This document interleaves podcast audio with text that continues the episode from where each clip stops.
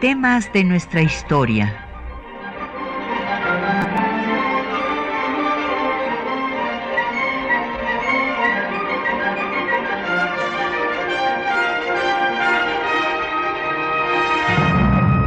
Un espacio que difunde el conocimiento del pasado para comprender nuestro presente.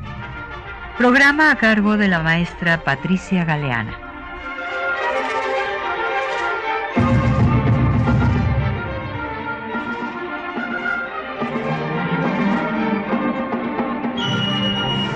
Buenos días. El tema de este día va a ser los debates del constituyente en torno al artículo tercero constitucional. Este fue el tema más debatido de todo el constituyente. A la única sesión que asistió el primer jefe, Venustiano Carranza, y su presencia pues justo tenía por objeto el que los ataques al proyecto por él presentado se aminoraran, se dio cuenta que no servía de nada su presencia, entonces ya el siguiente día no regresó. Entonces es un tema muy eh, interesante y fundamental en, en, la historia constitucional de nuestro país. Tenemos el gusto de que nos acompañe en cabina el doctor Daniel Márquez. Bienvenido, Daniel, gracias por estar con nosotros. Muchas gracias por la invitación y encantado de estar aquí con ustedes. El doctor Daniel Márquez es investigador del Instituto de Investigaciones Jurídicas y ahora está eh, también en la Defensoría de los Derechos Universitarios. Y bueno, pues vamos a hablar de un tema que pues es fundamental y como les decía, el mayor debate que se dio en el constituyente. Y bueno, pues como ya estamos así en cerca de las fiestas de fin de año, bueno, pues tenemos una bola de libros para ustedes este fin de semana. Primero el libro que acabamos de presentar el día de ayer, así es que esto es una primicia, La influencia de la masonería en la Constitución de 1917. Porque pues muchos de los constituyentes eran masones y a veces se tiene pues la idea de que la masonería desaparece cuando ya pues vienen estos enfrentamientos entre los yorquinos y los escoceses en el siglo XIX, en donde eh, la masonería hizo las veces de partido político, pero no, la masonería continúa y bueno, pues vamos a encontrar masones en el Partido Liberal Mexicano, en los procesos revolucionarios y también en el constituyente. Y eh, tenemos también una obra de eh, María de Lourdes Velázquez Albo, sobre la participación estudiantil en el Congreso de 1910, que fue pues justo el inicio del proceso revolucionario, entonces es muy importante ver pues cuál es la participación que tuvieron los estudiantes de la Universidad Nacional que se crea a partir de las escuelas eh, de las diferentes especialidades que creó don Valentín Gómez Farías en el intento de reforma en 1833. Y para quienes no alcancen uno de estos dos libros, tenemos Cultura y Política en el México postrevolucionario, que es una obra que da cuenta de todo lo acontecido en la materia después de consumada bueno el proceso de la revolución y la promulgación de la Constitución.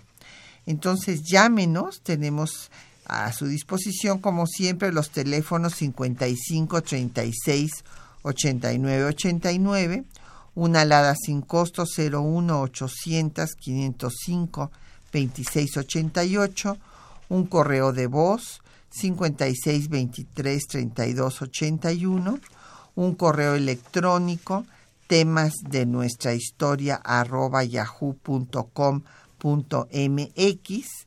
En Twitter estamos en arroba temas historia y en Facebook temas de nuestra historia UNAM.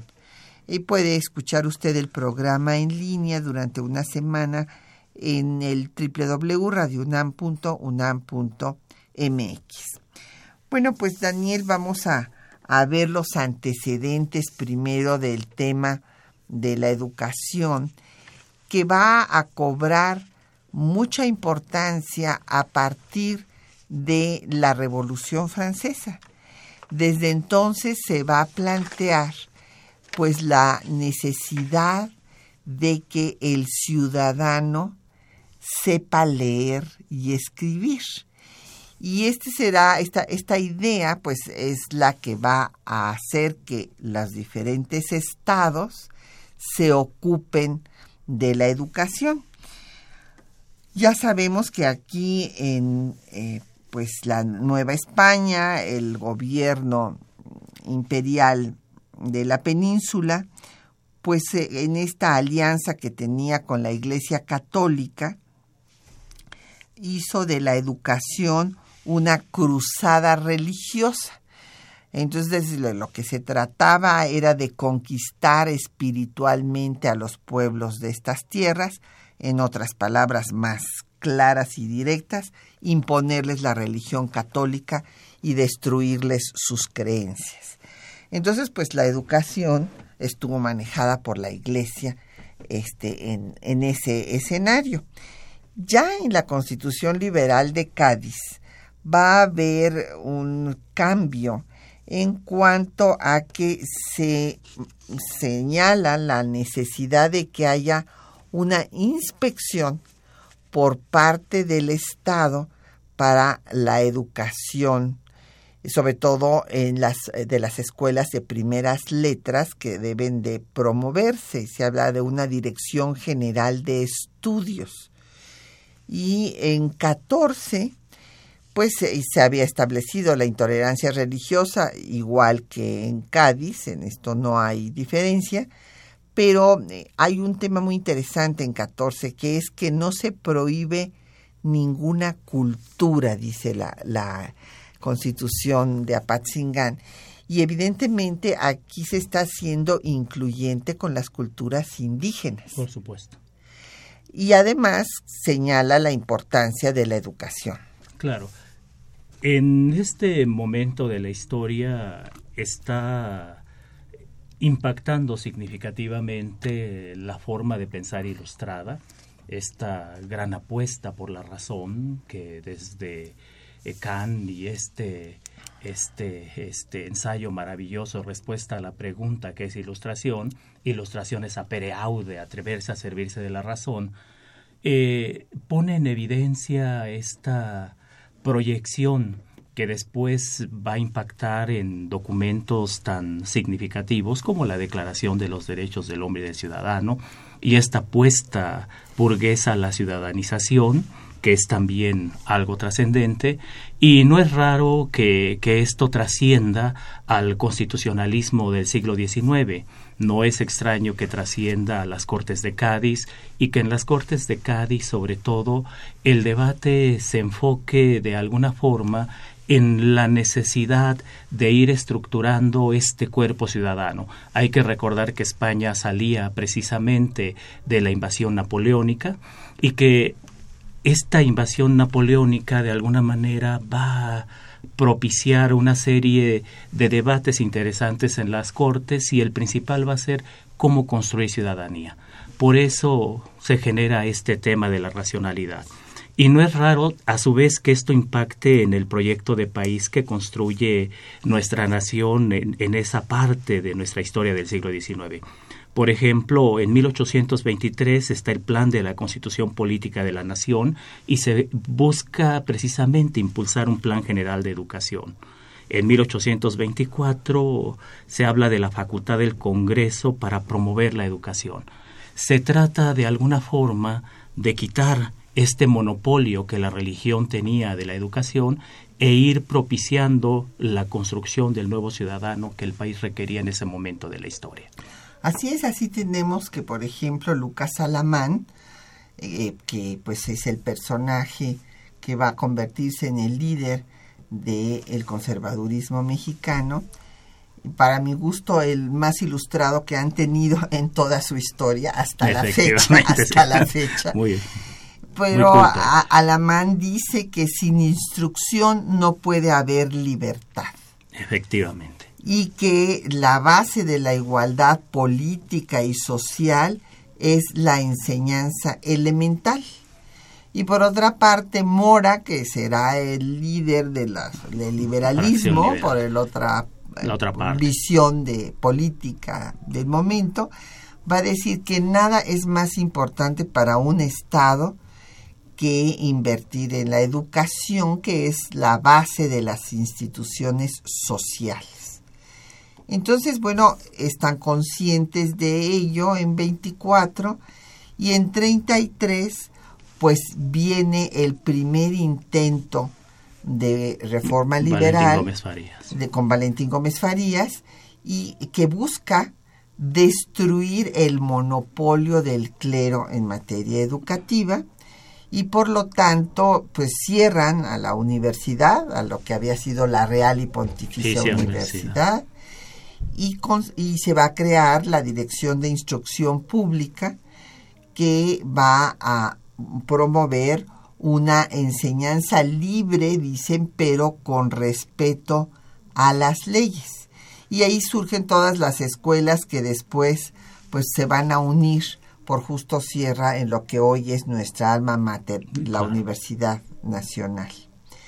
Eh, este intento de reforma pues no fructifica porque viene Santana y lo echa todo abajo y la educación sigue pues en manos del clero, por una parte, y de las escuelas lancasterianas. Por supuesto. Es significativo, por ejemplo, en ese periodo, los apuntes que nos deja Benito Juárez en los apuntes para mis hijos, donde él relata la clase de educación a la que tuvo acceso, una educación pegada precisamente a la parroquia, una educación en donde pues se enseña lo que es básicamente eh, las primeras letras, lo que es este el catecismo, sobre todo el famoso catecismo del padre Ripalda, y la parte eh, más interesante es que es una educación en donde se hacen dos distinciones. De una parte están los indígenas, está el pueblo general,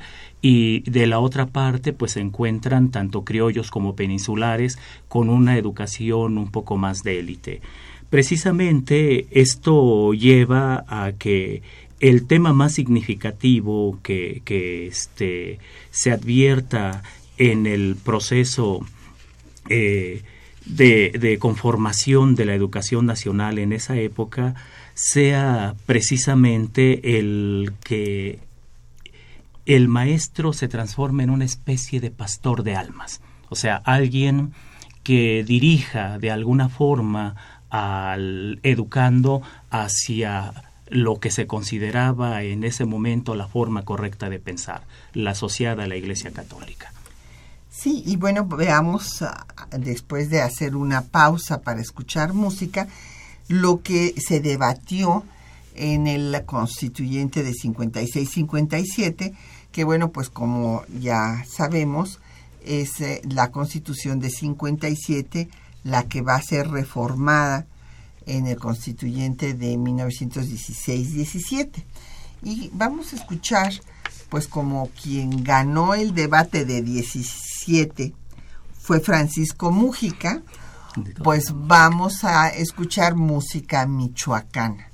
Y en esta ocasión eh, escucharemos Los Viejitos, esta danza tradicional de Michoacán de origen prehispánico, eh, que es de la zona purépecha, interpretada por los folcloristas.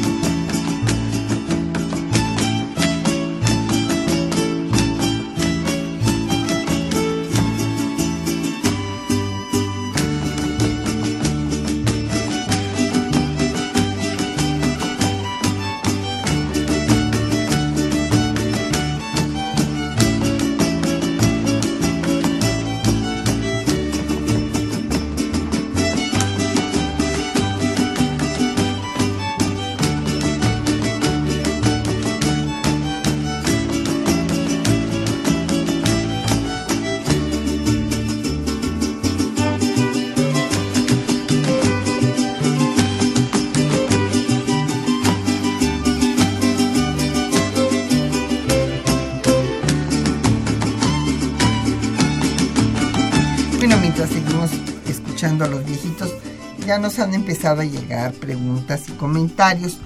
Don Efren Martínez de la Gustavo Amadero dice que en qué consiste el debate que se da en el constituyente.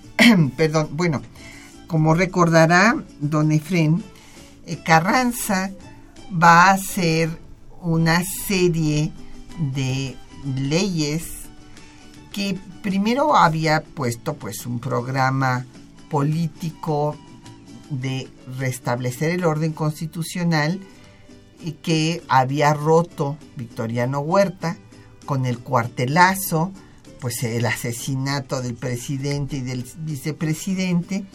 Y entonces Carranza lanza el plan de Guadalupe, nada más eh, como gobernador, pues es el que lo desconoce a Huerta como presidente y empieza lo que es la revolución constitucionalista, pero no establece ahí pues que se vaya ni a convocar a un constituyente, ni reformas, ni nada por el estilo, que era que lo que normalmente sucedía antes de la Constitución de 57, porque la Constitución de 57 estableció la posibilidad de reformar a la Constitución y además también la inviolabilidad de la Constitución que podía estar suspender su vigencia por una guerra, por bueno, vino la guerra civil de reforma, la intervención francesa de casi cinco años y todo este tiempo pues no podía estar en vigor eh, eh, plenamente la constitución de 57, pero tampoco se pensó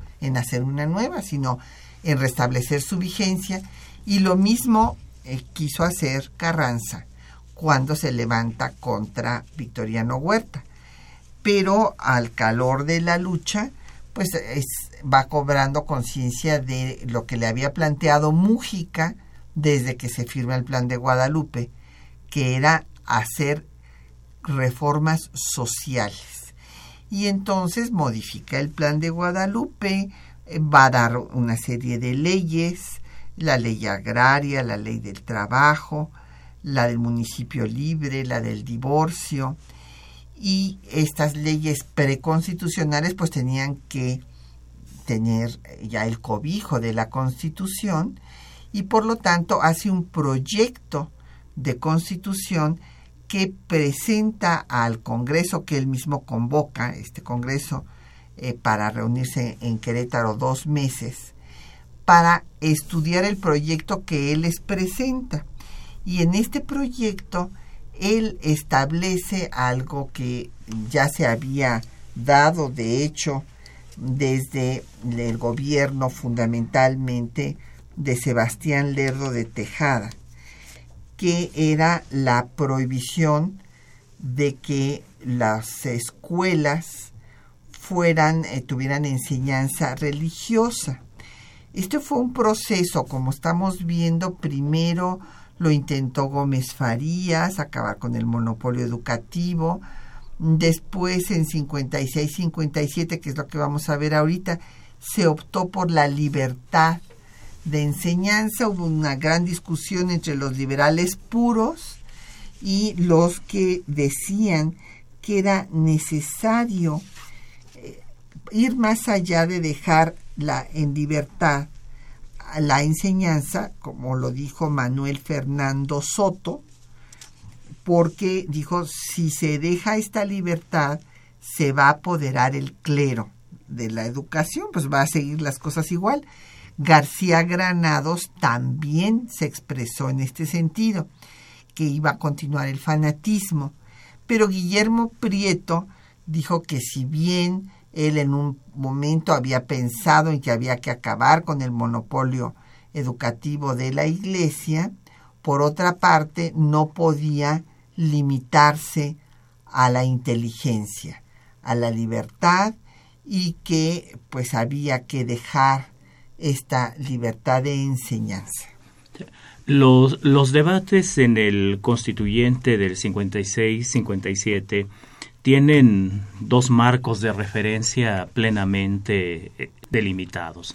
El primero, la primer, el primer intento de reforma liberal de Valentín Gómez Farías, que como ya destacó aquí de manera brillante la doctora Galeana, choca con el proyecto conservador, llega la imposición de Santana, entra el proceso centralista en el país y este proceso centralista de 1836 se proyecta de alguna forma hasta 1843-1847.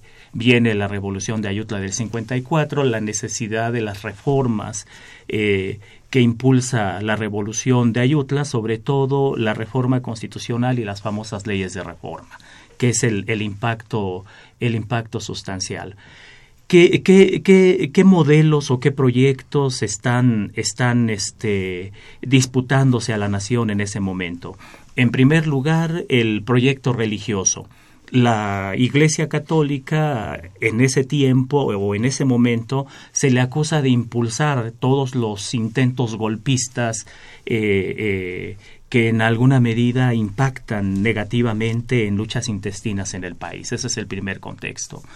El segundo contexto, el intento de los liberales, muchos de ellos este, que habían considerado como una opción para la nación el proyecto norteamericano, de propiciar de alguna forma un avance en las libertades, un avance en el papel que jugaba el Estado en la rectoría de los asuntos públicos y sobre todo la necesidad de limitar significativamente el papel de las corporaciones religiosas en los asuntos asociados al Estado y en particular precisamente la educación.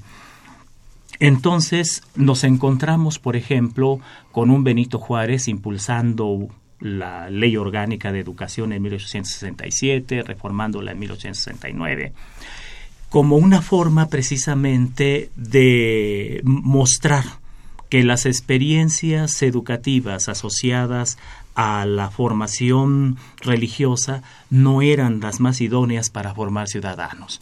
Creo que esa es la parte más significativa y este es un debate que paradójicamente no se va a resolver en 1857, no se resuelve en 1867, no se resuelve en 1869, queda un poco, un poco este eh, trunco y se va a proyectar a 1917. Por ejemplo, en el dictamen de la Comisión de Constitución se dice en voz de los integrantes Francisco J. Mújica, Luis Monzón, Enrique Recio y Enrique Colunga, que la enseñanza religiosa no es más que el medio preparatorio para usurpar las funciones del Estado. Y es ahí donde está la polémica, efectivamente. Así es.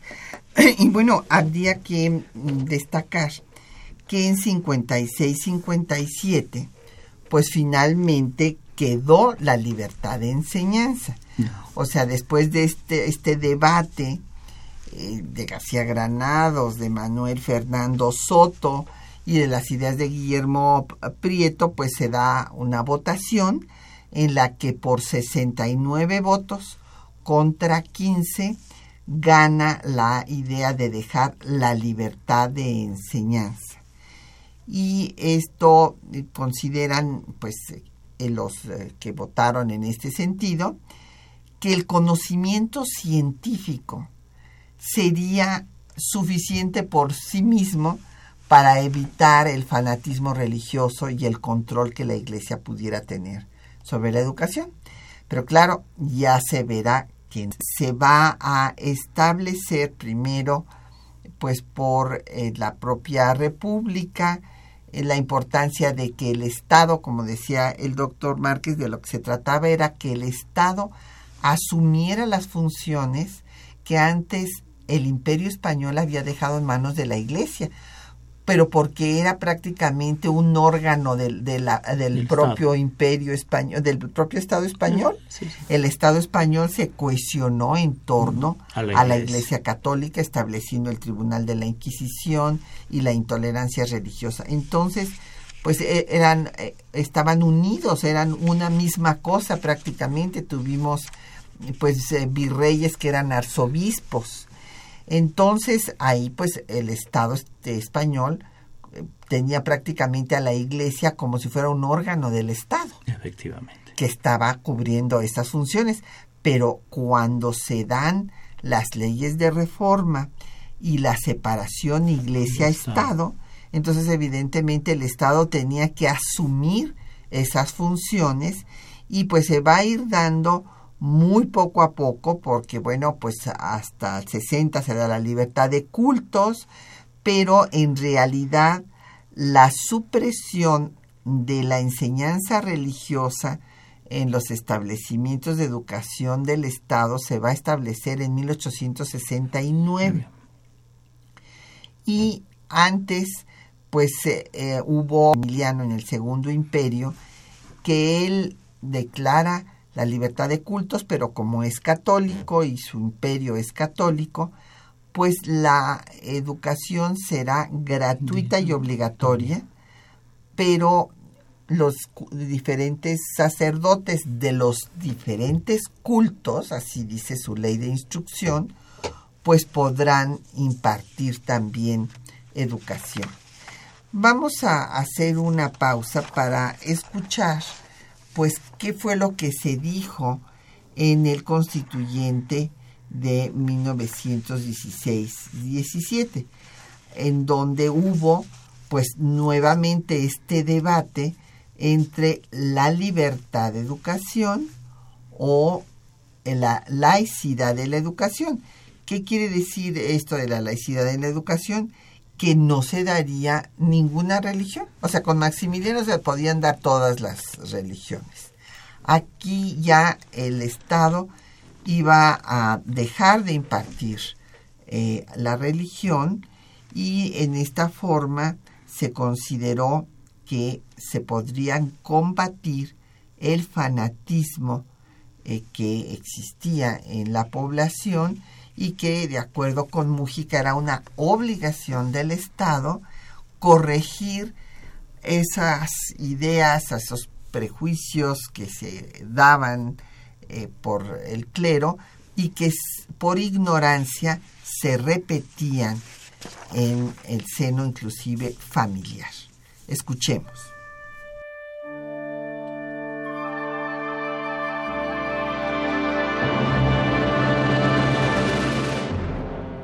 Desde la época colonial, la educación en México había sido administrada por la Iglesia Católica.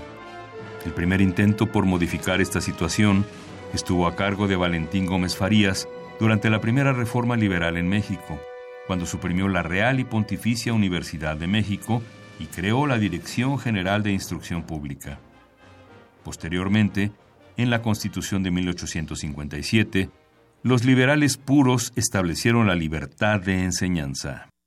Al triunfo de la reforma liberal encabezada por Benito Juárez, se puso que buscó destruir el monopolio eclesiástico. Concluido el Segundo Imperio, Juárez expidió la Ley Orgánica de Instrucción de 1867 con la finalidad de organizar la enseñanza en todo el país. El ideal de los liberales radicales se vio consumado hasta el Congreso Constituyente de 1916. Los debates en el Congreso Constituyente en torno al artículo tercero constitucional se desarrollaron del 11 al 16 de diciembre de 1916. El dictamen de la comisión encargada de revisar el artículo señaló Estamos en el momento más solemne de la revolución. Se trata nada menos que del porvenir de la patria, del porvenir de nuestra juventud, del porvenir de nuestra niñez, que debe engendrarse en los principios netamente nacionales y en principios netamente progresistas. Alfonso Cravioto, diputado constituyente por Pachuca, integrante de la comisión, declaró la importancia del derecho de la educación y su vinculación con la libertad de expresión. La libertad de enseñanza es un derivado directo de la libertad de opinión, de esa libertad que para la autonomía de la persona humana es la más intocable, es la más intangible, la más amplia, la más fecunda, la más trascendental de todas las libertades del hombre. El pensamiento sacude nuestra bestialidad y nos enaltece. Pensar más que un derecho, es una ley natural, un resultado irrebatible de nuestra constitución orgánica. Y oponerse a esta potencia no es tiránico, es ridículo, es pretender encerrar en una botella las turbulencias del mar y las bravuras del océano. El tema más importante para la comisión fue el de la laicidad de la educación. Al respecto, Luis Manuel Rojas, diputado por Jalisco, advirtió. El jacobinismo nos puede llevar a una nueva contienda armada, porque la masa de la población es católica. José Natividad Macías, diputado constituyente por Guanajuato, comentó en el mismo sentido. Hay un sentimiento religioso hondo en este pueblo y es natural. Ha sido la educación de muchos años. No basta que triunfe la revolución. El pueblo mexicano seguirá tan ignorante, supersticioso, si no se le educa. Y la manera de educarlo no es quitarle la libertad de enseñanza, sino defender la instrucción. Francisco J. Mújica, diputado constituyente por el distrito de Zamora, Michoacán, y presidente de la comisión encargada de discutir el artículo, consideró indispensable acabar de manera definitiva con el monopolio de la Iglesia en la enseñanza al señalar. Si dejamos la libertad de enseñanza absoluta, para que tome participación en ella el clero con sus ideas rancias y retrospectivas, no formaremos generaciones nuevas de hombres intelectuales y sensatos, sino que recibirán la herencia del fanatismo, de principios insanos, y surgirán más tarde otras contiendas que ensangrentarán de nuevo a la patria, a la pérdida total de su nacionalidad. Triunfaron los jacobinos. Tras las discusiones del artículo tercero, la Comisión Constitucional declaró La enseñanza religiosa afecta el desarrollo de la sociedad mexicana no siendo asimilables por la inteligencia del niño, las ideas abstractas de los dogmas religiosos se depositan allí como gérmenes en un violento fanatismo. Esto explica el afán del clero de apoderarse de la enseñanza, principalmente de la elemental. La enseñanza en las escuelas oficiales debe ser laica. Finalmente, el artículo quedó redactado de la siguiente manera. Artículo tercero. La enseñanza es libre, pero será laica la que se dé en los establecimientos oficiales de educación, lo mismo que la enseñanza primaria, elemental y superior que se imparte en los establecimientos particulares. Ninguna corporación religiosa ni ministro de algún culto podrán establecer o dirigir escuelas de instrucción primaria. En los establecimientos oficiales se impartirá gratuitamente la enseñanza primaria.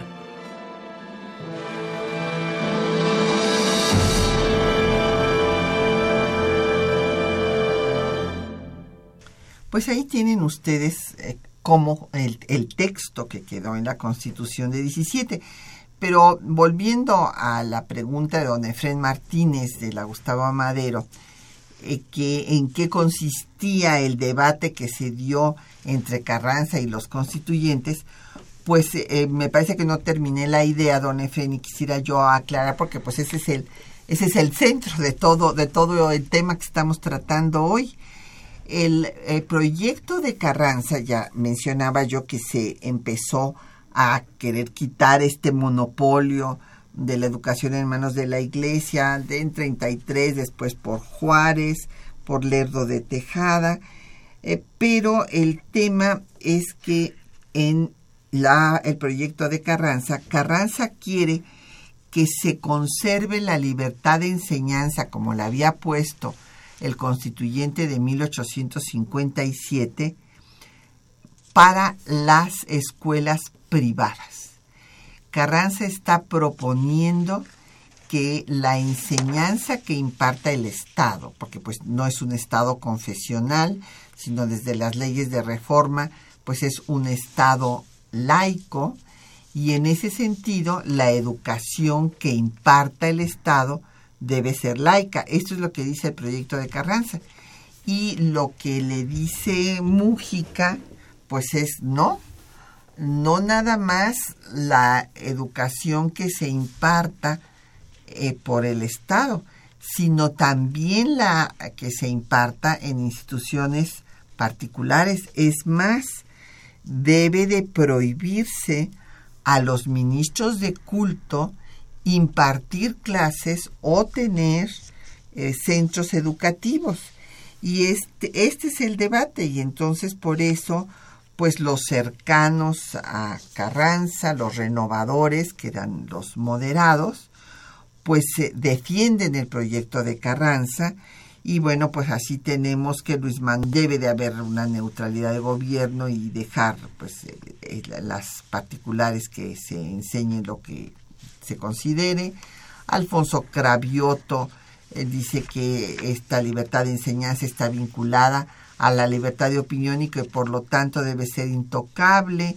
José Natividad Macías dice que hay un hondo sentimiento religioso y que si se da esta medida, después habrá una oposición.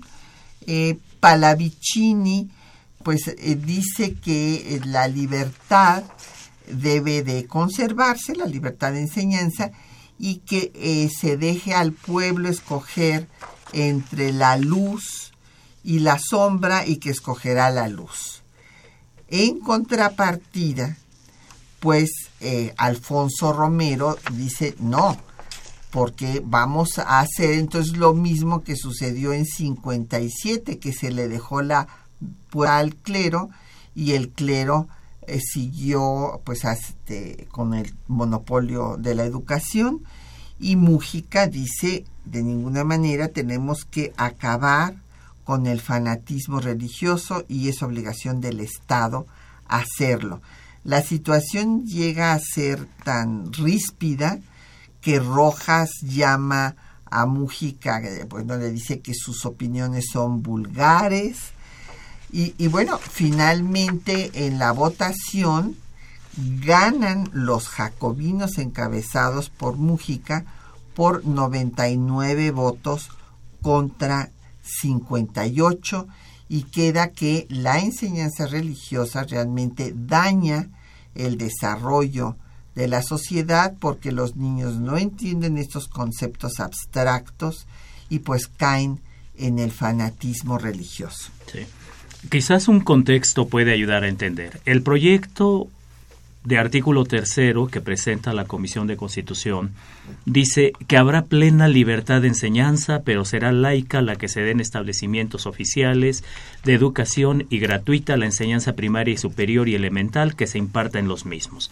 Ese es el proyecto. Sí, en el Carranza. claro, de, sí, de Carranza. Hay un que para mí es muy claro. Él pide sustituir la idea de la idea de laica que está en el proyecto por racional. Y el argumento de Monzón es que el maestro laico no debe imbuir creencia alguna en el ánimo del educando, pero tampoco debe destruir las que se traigan del hogar.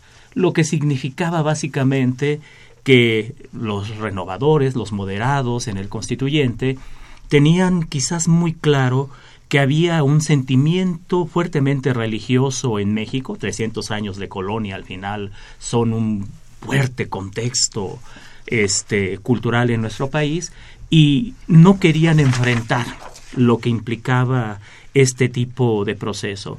Sin embargo, creo que hay que rescatar de manera muy fuerte la figura de Francisco J. Mújica. Él es claro en este contexto, en sus debates siempre con mucha claridad, con precisión, destaca la intervención del clero en la política mexicana y las consecuencias nocivas de esa intervención. Y hay una frase que quizás incluso la pudiésemos traer al momento actual. Habla de la necesidad de resolver los problemas con el debate, los libros y las leyes. Esa, esa, ese, ese debate creo que es para mí sustantivo. Y, por ejemplo, Alfonso Cravioto, diputado oaxaqueño, habla de cómo el progreso consiste en escuelas, escuelas y más escuelas. Este era el debate que, se estaba gestando en ese momento.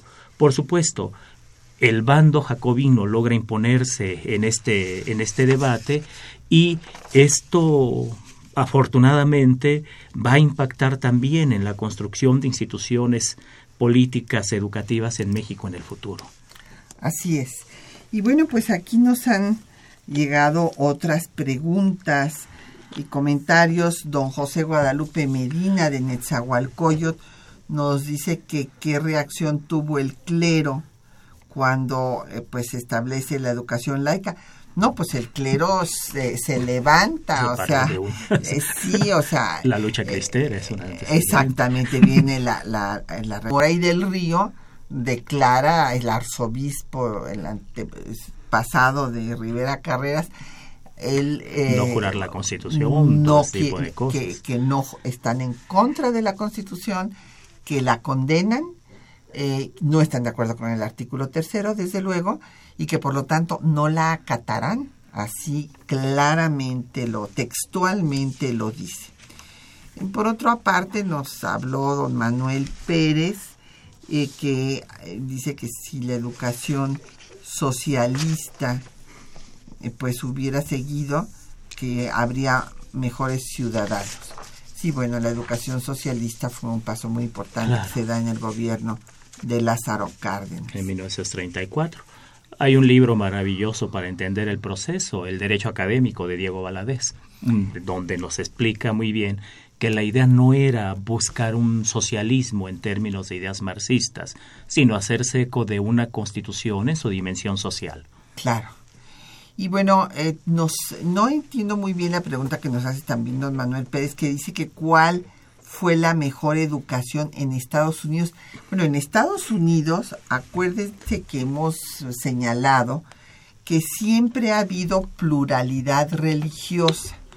Desde la propia colonización, eh, a las 13 colonias inglesas llegan migrantes de diferentes regiones de las propias islas británicas y de otras partes de Europa. Entonces, pues traen diferentes credos religiosos. Vaqueros, albigenses, protestantes, calvinistas, luteranos, de todo. Claro. Y, y, entonces, en esta situación, pues no van a tener el conflicto iglesia-estado nunca porque no hay una iglesia. Fusión entre el Estado y la iglesia, como en México. Hegemónica, exactamente. Pues vamos a escuchar, ya que estamos hablando de el estudio pues hay una canción que nos gusta mucho que es Me gustan los estudiantes, eh, que la interpreta Mercedes Sosa. Es una composición de, no, perdón, sí, sí, sí, es, eh, es una composición de Violeta Parra.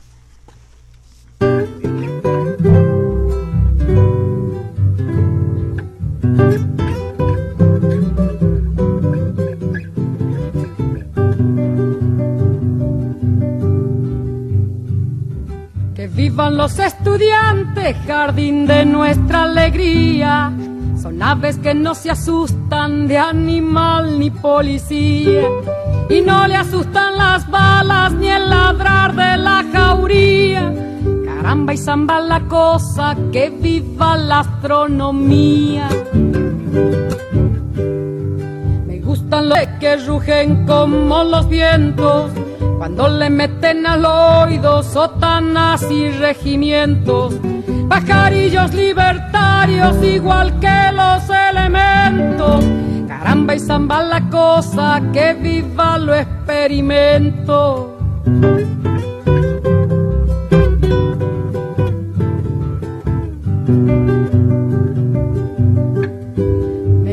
Los estudiantes porque levantan el pecho cuando le dicen harina, sabiéndose que es afrecho, y no hacen el sordo mudo cuando se presente el hecho. Caramba y zamba la cosa, el código del derecho. Gustan los estudiantes porque son la levadura del pan que saldrá del horno con toda su sabrosura para la boca del pobre que come con amargura. Caramba y zamba la cosa, viva la literatura.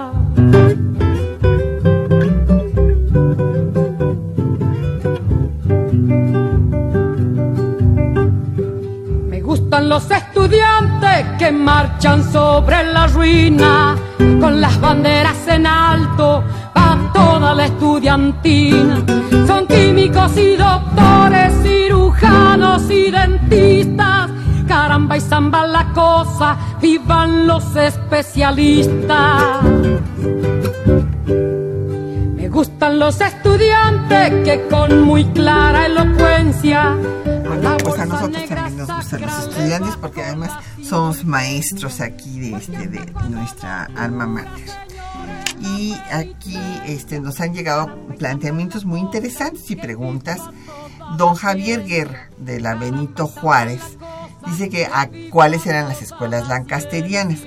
Mi don Javier, era un sistema de Lancaster eh, de origen inglés, en el que es, eh, se enseñaba a las personas, por ejemplo, a leer y a escribir, y entonces el estudiante más aventajado se volvía también maestro para poder pues multiplicar el conocimiento en vista de que pues no había suficientes maestros. Era una capacitación en cascada. Claro, o sea, este sistema, bueno, pues es un sistema funcionalizó realmente y pues por eso eh, es que había un poco una situación anárquica en cuanto a las, la enseñanza del clero y las escuelas lancasterianas. Eh, don Marcelo Oscar Alonso dice que qué opinaron los cristeros de Maximiliano. Pues no creo que hayan opinado nada bien. No coincidieron históricamente. No coincidieron históricamente, pero bueno, nosotros tampoco coincidimos en tener una opinión, sobre Maximiliano. El tema es que los conservadores eh, y la iglesia se sintieron decepcionados eh, porque Maximiliano viniera a ratificar las leyes de, reforma, de, Juárez. Don Rogelio Martínez de Milpalta pregunta si se tomó en cuenta la pluriculturalidad de la población en la Constitución de 17. No, don Rogelio, no se tomó en cuenta. Fíjese que esto de la pluriculturalidad, el único que lo tomó en cuenta en el siglo XIX fue Maximiliano. Maximiliano, sí.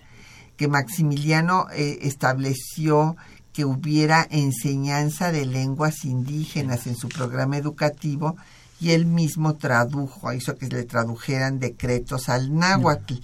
Era otra visión. ¿Por qué no tuvieron los demás esa visión? Porque de lo que se trataba era de borrar las diferencias raciales que había tenido eh, el sistema en la colonia, las castas famosas. Exactamente. Sistema de castas.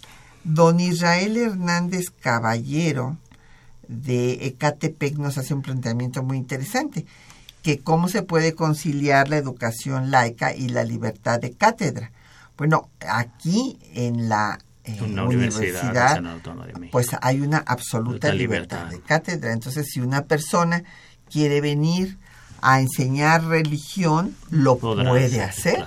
No hay ninguna limitación. Ninguna.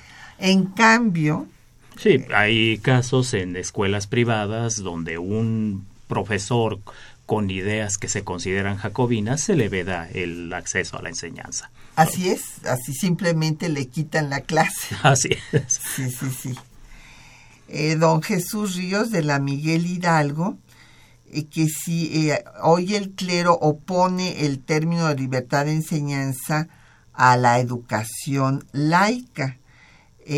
Cuál sería el mejor concepto jurídico de, de ubicar esta polémica.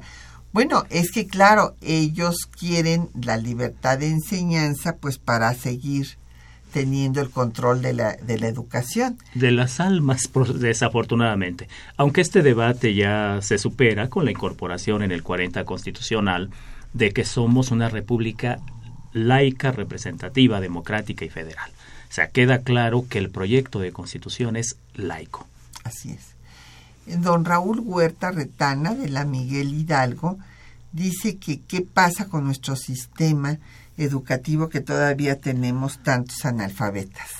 bueno, pasan diversas cosas. Creo que lo primario es el tema político. Durante muchos años el maestro fue el eje, el alma de las transformaciones revolucionarias del país. Desafortunadamente llegó el corporativismo, los maestros se eh, unieron en un sindicato que desafortunadamente se transformó en un sindicato oficial y de alguna forma secuestró esta posibilidad de los maestros de ejercer su libertad de conciencia y de pensamiento. Eso es lo primero. Lo segundo, hemos generado infinitud de campañas de alfabetización. Hemos, este, a lo largo de la historia del país, construido infinitud de planes y respuestas. El problema es que la educación no se puede este, reformar ni mucho menos orientar a través de normas jurídicas o decretos legales. La educación requiere compromisos serios del Estado, con sus maestros, con su infraestructura y sobre todo requiere que se permita a las personas algo tan elemental como es la libertad de pensar, la libertad de expresarse. Pues sí, aquí tenemos preguntas que tienen que ver con otro tema, pero bueno, está vinculado con la Constitución. Don Edgar Ramírez eh, dice que por qué no fui constituyente, que le agradezco mucho su comentario, don Edgar. Pero la verdad es que aquí el, el tema de la Constitución eh, de la Ciudad de México, pues está siendo muy debatido, ¿verdad? Por, en fin, los que están haciendo los constituyentes que este pues realmente no pueden estar por encima de la Constitución. Claro, sí, tenemos un problema. Nos dicen que hay ahí un constituyente y en realidad tendríamos que aceptar que la única constitución que tenemos es la constitución política de los Estados Unidos mexicanos, que el 122 constitucional es muy claro, ahí están las bases de la constitución y esa es la constitución. No tenemos un poder constituyente, dado que una gran cantidad, el 40% de ese núcleo, fueron designados y el 60% restante fueron elegidos por los ciudadanos del Distrito Federal. Ese es un primer problema. No hay una legitimidad para constituir un constituyente. Eso es lo primero. Y lo segundo, lo más importante es, no se está entendiendo el, el mecanismo de constitución. Se están propiciando debates como el tema de la plusvalía, en donde desafortunadamente se advierte la ignorancia de quienes desde la redacción de la Constitución no entendieron que lo que necesitamos los habitantes del Distrito Federal es que se potencien nuestros derechos, no que se limiten. Claro. Doña Hilda de San Román, le mandamos muchos saludos, doña Hilda. La extrañábamos hace tiempo que no nos llamaba. Ella dice que, bueno, le gusta el tema de hoy, que la enseñanza es poder. Bueno, claro, tiene mucha razón. O sea, quien controla la educación, bueno, pues también tiene una influencia decisiva en la mentalidad de, la, de la, ciudadanía. Y eh, don Benito Díaz Contreras, de, la, de Ciudad Satélite, dice que, pues, que tiene una gran complejidad, una constitución, pues sí, para el desarrollo político, económico y social de un país. Es un proyecto de futuro. Sí, y que por qué se le llama normal a la este a la, este, a la enseñanza para maestros. normal. se le llama normal porque tiene que ser una educación sujeta a las leyes. La idea era que las leyes orientaran o normaran la forma de propiciar mejores ciudadanos. Don Mario Orozco Méndez de Iztacalco, que le gustó mucho la presentación del libro de la masonería ayer y que si ya había algunos eh, tintes escritos, mm, yo creo que no le tomaron bien la pregunta, en esta constitución, al tema de la masonería. La masonería se mueve en las sombras. Exacto, pues era una organización secreta, secreta. Y también por eso hay muy poco escrito sobre eh, lo que realmente quiénes eran o no eran masones, pues porque no se puede tener acceso a los archivos. Entonces los historiadores... Y no se puede divulgar si eres masón. Sí, entonces los historiadores eh, pues tenemos difícil esta investigación. Claro. Don Ernesto Pereira Cámara, también de la GAM, eh, comenta que si había un bloque anti-sinarquista, no, no, no había, eh, este es un proceso posterior, el, el del sinarquismo.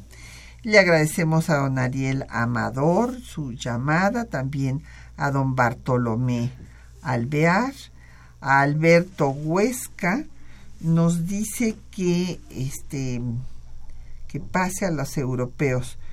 No, no, no le, no me queda muy claro. Ah, hace un resumen de lo que dijo José María Luis Mora. Mm. Y en este sentido considera que eh, las eh, declaraciones de Mora tuvieron un tinte racista. Tiene usted razón, don Alberto. Lamentablemente sí, sí lo, lo tenía. Era otro momento, otro contexto histórico. Exactamente. Don Agustín Mondragón de Cuauhtémoc, que les eh, pues le interesó el tema de hoy y que el punto de vista jurídico es muy importante. Alza Devi de por Twitter nos mandó saludos, muchas gracias, lo mismo que Edgar Ruperto también nos mandó un tweet. Lilia Medina nos habló de la Gustavo Amadero y María Eugenia eh, Gabriel eh, de Iztapalapa, muchas gracias. Y bueno, pues ya se nos acabó el tiempo. Le agradecemos mucho al doctor Daniel Márquez que nos haya venido a acompañar esta mañana. El agradecido soy yo de nuevo. Y muchas gracias a nuestros compañeros que hacen posible el programa, Juan Stack y María Sandoval en la lectura de los textos, Quetzalín Becerril en la producción, Socorro Montes en el control de audio, en los teléfonos Erlinda Franco y Jacqueline Santos con el apoyo de don Felipe Guerra y Patricia Gariana se despide de ustedes hasta dentro de ocho días.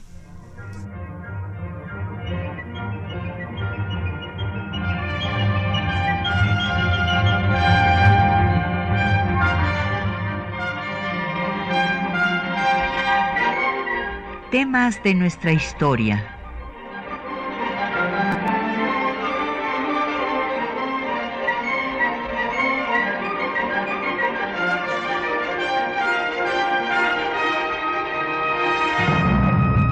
Espacio que difunde el conocimiento del pasado para comprender nuestro presente. Programa a cargo de la maestra Patricia Galeana.